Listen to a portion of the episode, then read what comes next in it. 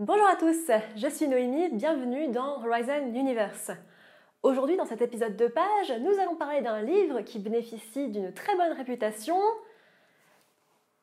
et que je déteste. Ouais. Non, on ne parlera pas de Hunger Games aujourd'hui, nous allons parler de Red Rising.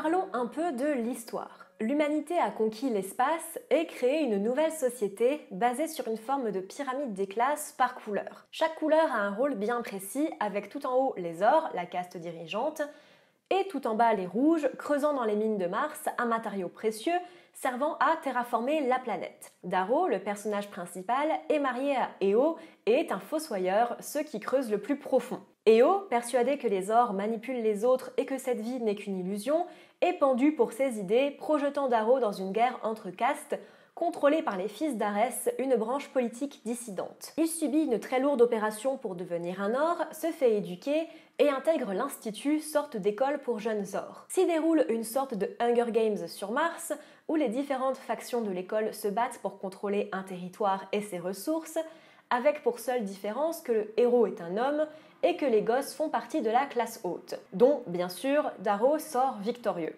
Dans le deuxième tome, Golden Son, Darrow est montré au top de son ascension, plus ou moins adopté par Nero ou Augustus, une des familles d'or les plus puissantes de ce monde.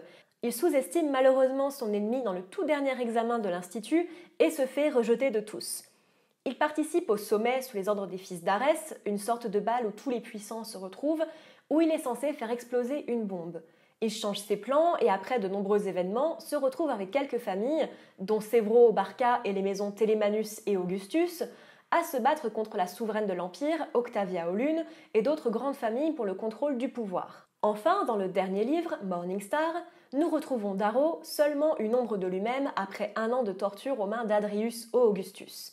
Sauvé par Sévro et d'autres amis, une bataille éclate et plusieurs personnages sont tués. Plusieurs batailles spatiales et retournements de situation et événements plus tard, Cassius, qui est le némésis de Darrow, tue la garde de la souveraine.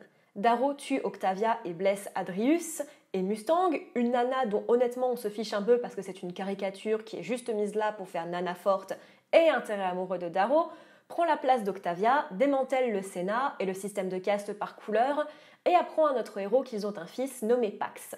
Ils se promettent ensemble de créer un monde meilleur pour leurs fils et les générations futures. Bon, on va passer rapidement sur les thèmes principaux parce que vous verrez dans les 5 points à retenir, ce livre soit les prend énormément à Hunger Games, d'où mon parallèle du début, soit ben on fait pas grand chose en fait. Alors oui, on parle beaucoup d'amitié, de transgression des classes sociales, d'amour même. Mais à quoi ça sert quand tout le reste autour c'est juste du flanc? Et puis au final, ça reste quand même des thèmes assez communs qu'on trouve beaucoup dans le YA, le YA, le Young Adult, quoi, des bouquins pour ados qui n'ont jamais rien lu d'autre de leur vie, et aussi dans les dystopies. Et franchement, il n'y a rien d'original dans cette histoire. Donc je vous propose qu'on passe directement aux points principaux, parce que très honnêtement, au niveau des thèmes, il euh, n'y a rien à dire, quoi. La structure de la société. Alors, je l'ai déjà dit, je vais le dire maintenant et je le redirai plus tard, mais pour moi, pour qu'une dystopie fonctionne, il faut qu'elle ait un sens, qu'elle soit cohérente et qu'elle soit crédible. Il faut, pour que j'en ai peur, que ce soit possible dans le monde dans lequel je vis actuellement. Et ça, là, non, c'est juste pas possible, quoi. Alors, on peut débattre de nos classements actuels en catégories socioprofessionnelles, voire même des castes qui existent hein, de nos jours aujourd'hui, si vous le voulez. C'est un débat qui est intéressant et qui peut avoir lieu d'être avec Red Rising. Mais à ce point-là, parce que ça, là, honnêtement, c'est un truc qu'un élève de deuxième année de maternelle peut faire. Un classement par couleur. Je veux dire, j'ai rien contre les castes. Si, si, j'ai quelque chose contre les castes. J'ai rien contre les castes dans les livres, mais ça, je suis désolée, je ne peux pas y croire, c'est pas possible. Surtout institutionnalisé au niveau d'un système solaire entier. Pour moi, ça ne tient pas la route. Le personnage principal. Bon allez, je sais, c'est pas très objectif, mais je déteste Darrow. Et d'après beaucoup sur Goodreads, apparemment, je suis pas la seule à pas vraiment l'aimer. Darrow, c'est juste une tête à claque. Quand je lis l'histoire, je n'ai absolument aucune empathie pour lui, je n'ai pas envie qu'il réussisse, et j'ai pas envie de le suivre, quoi. Il est pas intéressant. Je peux comprendre qu'il est l'aidant, mais son côté moi seul ai souffert, je vais sauver tout le monde et je suis meilleur que vous parce que je vais sauver le monde et que moi seul ai souffert. Non, non, non, non. Quelque chose qui est bien énervant dans le livre aussi, c'est le côté élu. Pourquoi est-ce que ce serait lui l'élu? Pourquoi lui et pas un autre il n'avait absolument aucune envie de se battre contre le système avant que sa femme meure, et même après que sa femme soit tuée, il a essayé de se suicider. Donc clairement, pour lui, c'était, pas ça, quoi. Parce que de toute façon, il n'avait pas de personnalité autre que je veux être fossoyeur, j'ai dit que c'était pas celui-là. What the fuck? Et je suis un gosse de 16 ans qui a perdu son premier amour. Bouh hou hou. Le manichéisme de l'histoire. Alors si vous voulez un résumé ultra rapide de Red Rising, c'est les gentils contre les méchants. Voilà, c'était gratuit. Bon, au moins l'auteur a eu la subtilité de ne pas mettre toutes les sous-catégories gentilles et toutes les catégories plus hautes méchantes, mais c'est pas passé à très très loin, hein, très honnêtement. Et de toute façon, l'histoire reste quand même très manichéenne et assez basique en ce sens. Globalement, on est sur du les gentils qui veulent aider les pauvres et les riches et les puissants qui veulent garder le pouvoir. Voilà, c'est top. Quand on a dit ça, on a tout dit. C'est pas très original, on a vu ça 15 fois. Et même dans Robin des Bois, la version Disney, c'était mieux expliqué. Et puis, il y a, selon moi, le problème principal du livre, autre que le système de caste là, c'est pourquoi se casser les fesses à prendre un rouge pour le faire devenir un or Hein, parce que là, on va quand même prendre quelqu'un qui est euh, physiquement inférieur aux autres, le modifier chirurgicalement pour qu'il devienne fort, le rendre plus intelligent, l'entraîner littéralement pendant des mois, voire même des années d'après le livre, pour qu'il arrive au même niveau que les autres, alors qu'on sait plus tard dans le livre que des ors ont déjà été choisis pour faire le même boulot, qu'il y a des ors qui sont contre ce système de gouvernement. Et on sait aussi d'ailleurs que Darrow, c'est pas le premier rouge à avoir été choisi, donc tout le truc de c'est l'élu, c'est lui qui va nous sauver, ça tombe un petit peu à l'eau. C'est vraiment deux choses qui font que ben, tout le caractère de Darrow et tout l'arc de Darrow, ben, ça a vraiment aucune utilité en fait. Le style d'écriture. Bon, pour moi, tout ce qui pêche, c'est le style. C'est juste extrêmement lourd et pompeux. Vous verrez, je vais vous mettre des extraits en même temps que je parle. Alors, il faut garder en tête que pour une fois, je l'ai lu en VF, mais les citations en VO ne sont pas mieux, je vous le jure. On ne peut décidément pas tout mettre sur le dos de la VF.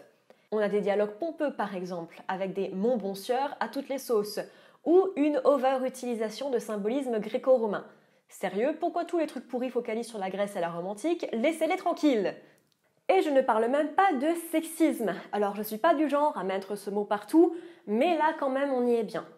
Tout au long des livres, notamment du premier, les mecs passent leur temps à se traiter mutuellement de fillettes ou de femmes dès que l'on montre un soupçon de doute ou d'émotion, ce qui est quand même euh, pas top quoi. Et les femmes supposément fortes, notamment Mustang et Antonia, sont en fait des demoiselles en détresse.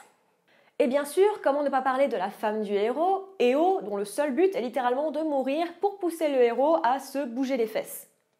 Pourquoi, au bon Dieu, pourquoi ça ne pourrait pas être elle, l'héroïne? C'est elle qui a les idées, c'est elle qui sent que le système va mal, c'est elle qui, littéralement, a ses idées à la base. Darrow n'en a jamais rien à faire. On les voit dans le premier livre en discuter, et Darrow, littéralement, ne veut être qu'un fossoyeur, vivre sa petite vie, avoir des enfants avec Eo. Il n'en a jamais rien eu à foutre du système, alors que Eo, elle, a des convictions. Pourquoi il faut systématiquement un héros masculin pour que l'histoire puisse être lancée? Le fait de vivre dans une société de classe mal foutue, visiblement c'est pas assez, il faut que sa gonzesse soit tuée pour en avoir plein la patate. La fin. Ouais, je sais, c'est pas original, mais le livre non plus, et s'il ne fait pas d'effort, il n'y a aucune raison que j'en fasse. Je suis désolée, mais la fin était attendue. J'avais littéralement prédit la fin du bouquin au bout de la cinquantième page du premier livre. Et ça, c'est pas normal. Vraiment, on est sur du basique au niveau de storytelling, quoi. Je veux dire, voilà, la fin d'une civilisation, waouh Le mariage avec la boniche du héros qui était à la base une ennemie, mais en fait non, mais en fait si, mais en fait non, encore une fois. Des promesses de bataille et de grandeur. Waouh Qui est étonné? Non, parce que vraiment, quand on dit que l'important, c'est pas la destination, mais le voyage, je vous assure que c'est pas le cas avec Red Rising. Mais alors pas du tout. Alors bien sûr, je ne suis clairement pas le public.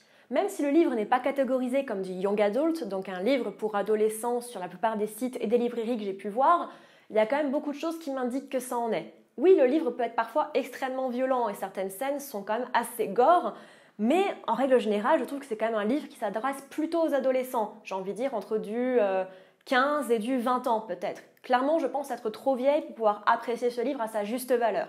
Mais en en lisant les critiques dithyrambiques, je suis désolée, il fallait que j'en parle. Notamment quand je vois des adultes d'à peu près mon âge en dire autant de bien. Je suis désolée, pour moi c'est vraiment compliqué d'avoir trouvé du bon à dire dans ce livre. Vraiment, en écrivant cette critique à la base, j'ai vraiment essayé de trouver des choses qui me plaisaient, mais j'ai vraiment détesté ma lecture du livre du début à la fin. Les personnages sont des caricatures, le style est vraiment très très lourd. Encore une fois, peut-être la faute de la VF. Il y a vraiment rien quoi. J'adore les dystopies, c'est mon genre de science-fiction préféré, mais alors là j'ai été extrêmement déçue. Il y a énormément de dystopies à lire si vous en aimez le genre. Même si encore une fois je ne suis pas vraiment fan de Young Adult, il y a des très très bonnes dystopies de ce genre, notamment Maze Runner et Hunger Games. Et aussi. non, je déconne. En tout cas, sachez que si vous avez apprécié ce livre, mon but c'est surtout pas de vous dire que vous avez tort et que j'ai raison. On a tous nos avis différents. Et si vous avez aimé ce livre, je vous invite à partager votre expérience avec moi en commentaire. On est là pour échanger, on n'est pas là pour se taper dessus. Hein. L'art, c'est subjectif. J'ai le droit de dire que je n'ai pas aimé autant que vous, vous avez le droit de dire que vous avez aimé. Merci à tous d'avoir suivi cette petite vidéo sur Red Rising. J'espère qu'elle vous aura plu, même si ça a consisté en à peu près 10 minutes de moi en train de taper sur un livre que vous n'avez certainement pas lu. N'hésitez pas à me dire en commentaire du coup si vous avez aimé ces livres ou non et quel livre vous aimeriez que je traite dans une prochaine vidéo. Moi je vous retrouve à dans deux semaines. Ciao